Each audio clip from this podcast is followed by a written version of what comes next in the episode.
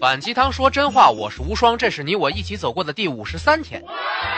最近呢，我总在思考一个问题：嗯，为什么大众的知识付费率那么低，情感付费率却那么高呢？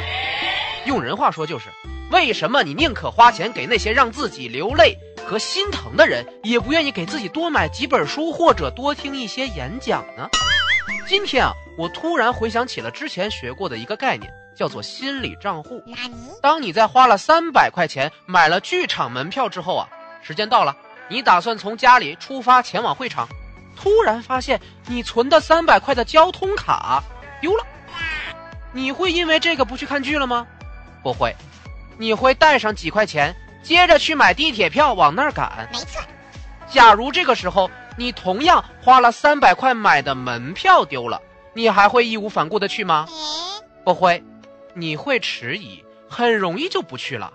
丢的东西价值一样，为什么会对你的决策产生不同的影响呢？就是你的心理账户预算不同。你对于出行方面的账户预算很大方，可以给很多呀。但是你对看话剧的账户预算可能就没有这么多喽。一旦这个钱没有了，就很难继续加钱了。而大部分商家呀，就是运用这个方法。让你从更有钱的那个心理账户出钱，比如钻石，你不是从装饰自己的心理账户出钱，而是从婚姻这个心理账户出钱呢。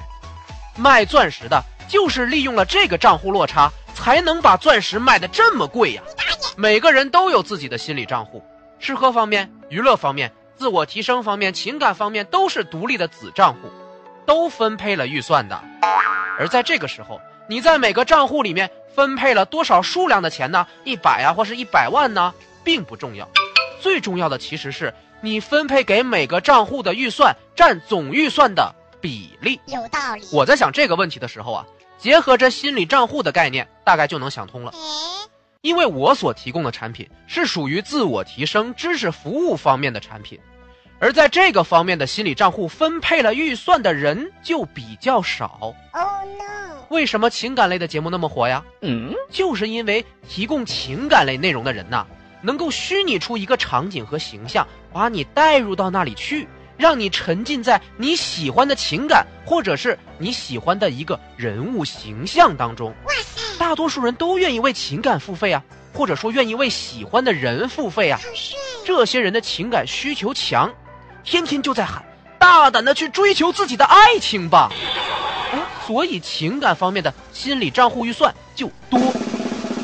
为什么那么多人愿意在游戏里花钱呢？也是一样的，因为对被承认、被满足的需求太强，而在现实中呢，他又得不到这种满足感，所以愿意花钱在虚拟的世界里获得这种情感，咣咣的往里扔钱呐。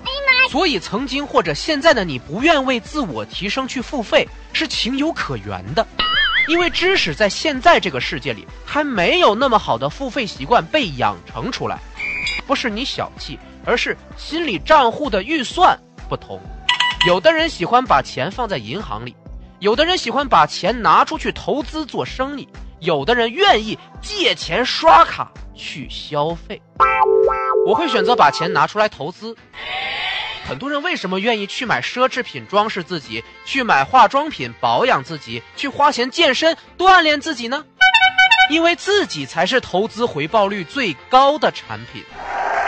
我的选择就是把钱拿出来买更优质的知识，补充给自己，因为这些不会随着岁月而老去而消失，自身的知识才是一个真正利率为正数的投资产品。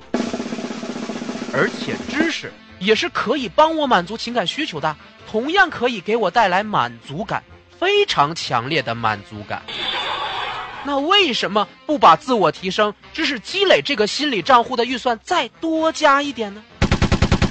每一个心理账户都可以理解为投资账户，你愿意给自己的哪方面投资，你就会变成什么样的人。我希望自己能够变成一个不断自我提升、不断变好，也能不断的让我周围的人一起变好的人。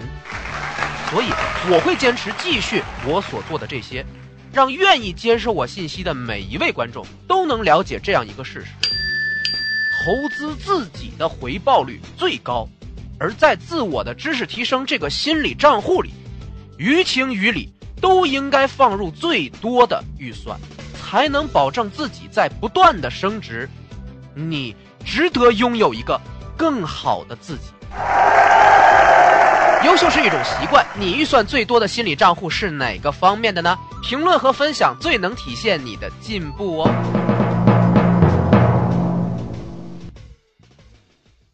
无双漫谈招合伙人啦！